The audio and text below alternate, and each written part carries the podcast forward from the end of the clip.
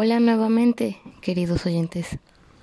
Me complace estar otra semana más con ustedes. Espero que hayan tenido una semana alegre, o al menos mejor que la mía. ¿No les pasa que hay semanas muy padres y buenas y otras en las que se los lleva el carajo y no quieren saber nada de nadie? Les comparto que así fue mi semana.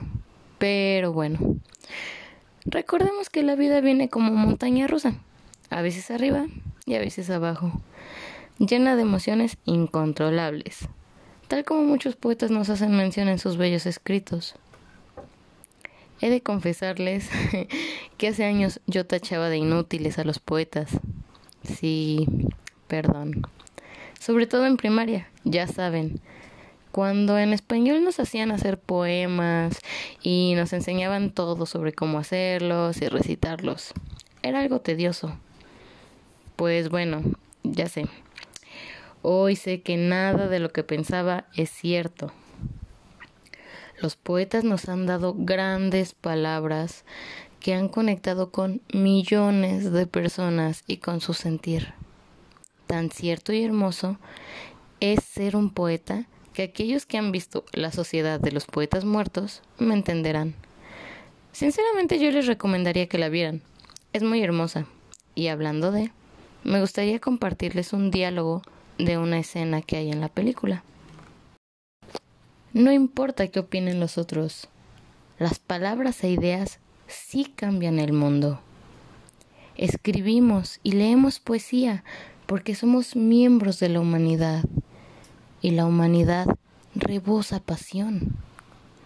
La medicina, leyes, administración, ingenierías son muy nobles y necesarias para sostener la vida, pero la poesía, belleza, romance, amor, es por eso que vivimos.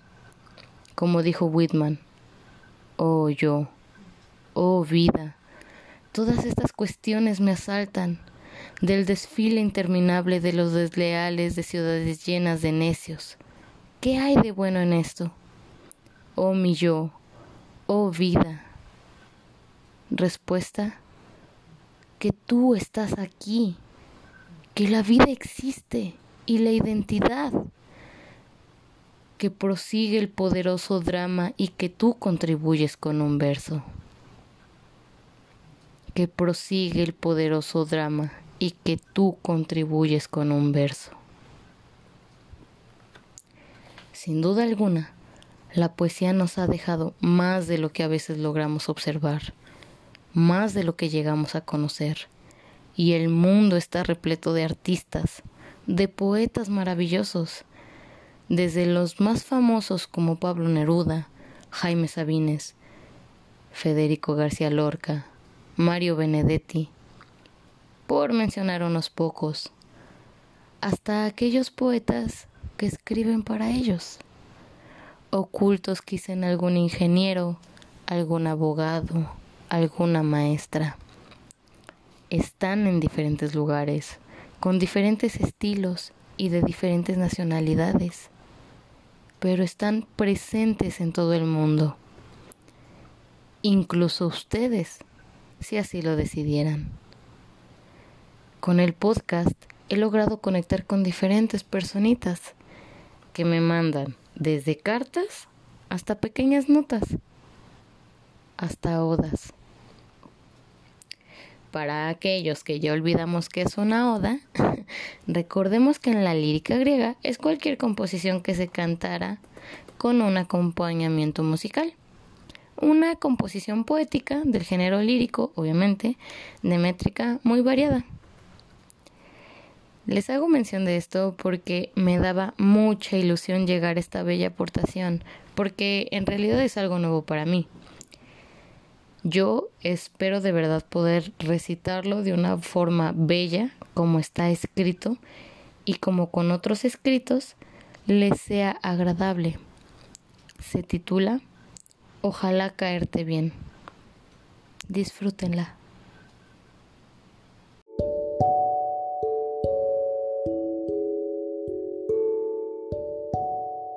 Vengo a contarte del corazón más bello que me perteneció, Lo hago con miedo y sigilo.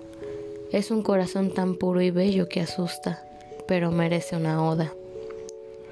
Oda a aquel que llegó a mover cimientos en concreto para volverlos de arena, para cambiarlos y plantarse en ellos con un amor que jamás llegué a sentir antes de él. Oda al que se ha llevado mis sueños con su partida que ya había planeado por temor a no tenerlo algún día. Oda a él que me enseñó de amor cuando solo de miedos conocía yo, pero que con esas barreras terminé destruyendo yo.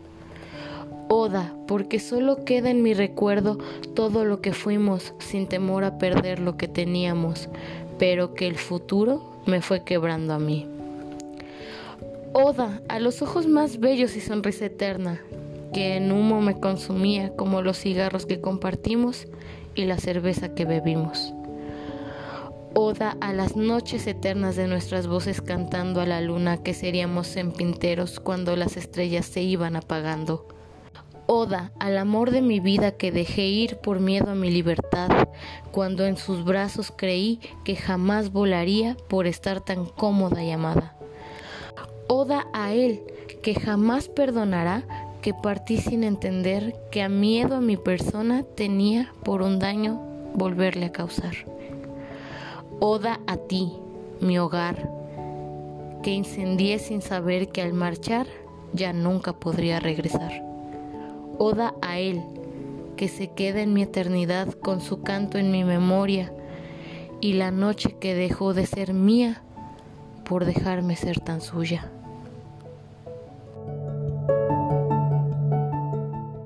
Qué hermoso es cuando uno está enamorado de alguien. Todo es luz, alegría, amor. Pero qué dolor, qué sufrimiento es cuando llega el momento del final.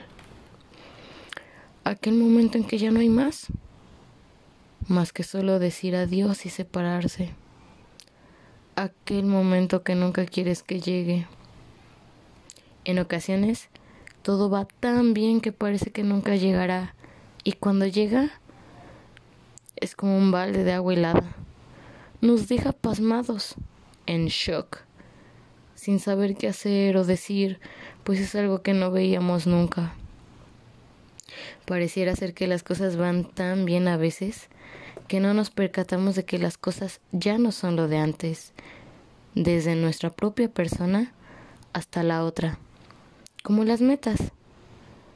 Es cierto que cada uno tiene metas y sueños por cumplir, y sé que más de uno también no podrá no pensar en aquella persona especial en su vida, que se fue por X o Y razón. Y eso es a veces lo complicado de conectar con otra persona, porque quizá ambos buscan cosas completamente diferentes. Entonces, he ahí una gran decisión que debe de tomarse sobre continuar solo o tratar de trabajar en conjunto, arriesgándonos a que funcionen o no las cosas. Con este escrito me costó mucho trabajo no poder pensar en aquel amor mío, aquella inspiración de mi día a día que por alguna circunstancia decidió ya no continuar conmigo y buscar nuevas cosas. Está bien, no lo juzgo a veces las prioridades cambian y uno debe enfrentarse con estas situaciones. Nada de eso hará que nosotros nos sintamos bien con su partida.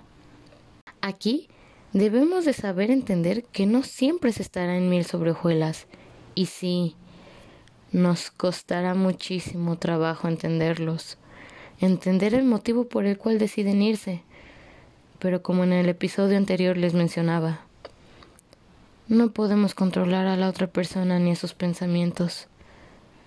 Ellos nos darán mil y un respuestas probablemente. Pero ¿cuánto de esto es verdad? Nos podrán decir mil cosas por justificar su partida, pero nada de eso cambia la decisión que han tomado. Todo lo contrario, puede que duela más. Y esto hablando de los que dan alguna explicación. Sin embargo, hay quienes se van y desaparecen sin decir nada y son quienes más cuestan trabajo, porque dejan la duda. Dejan la duda sobre qué fue lo que pasó. Aunque duela, lo que debemos hacer es solo dejar de cuestionarnos. Sí, yo entiendo el dolor y la incógnita sobre el porqué de sus actos, pero es algo que nunca sabremos. Y yo les digo, es mejor empezar a cuestionar un para qué que el por qué. Cuando mi psicólogo me hizo dar un giro en cuestión de pensamientos, me hizo cambiar el por qué por un para qué, muchas cosas dentro de lo que yo podía se me aclaraban. No les digo que hay cosas que se quedan, esas típicas semillitas que no salen. Pero ¿para qué seguirse mortificando? ¿Para qué seguir sufriendo por alguien que ha decidido retirarse? Es momento de tomar lo positivo. Así es. De decirnos a nosotros mismos, si él o ella pudo, yo también. ¿Para qué me sirve seguir llorando y pensando en una persona que ya no lo hace por mí? Sí duele, pero cuestionenselo. Cuestiónense todo. Empiecen a ver todo de una manera más clara y en lugar de preguntar ¿por qué? Pregúntense un para qué.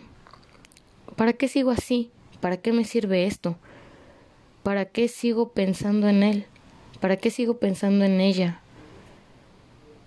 ¿Para qué? Y busquen una utilidad en aquello que sienten. Y así en lugar de seguirnos mortificando, puede que las cosas empiecen a ver claras.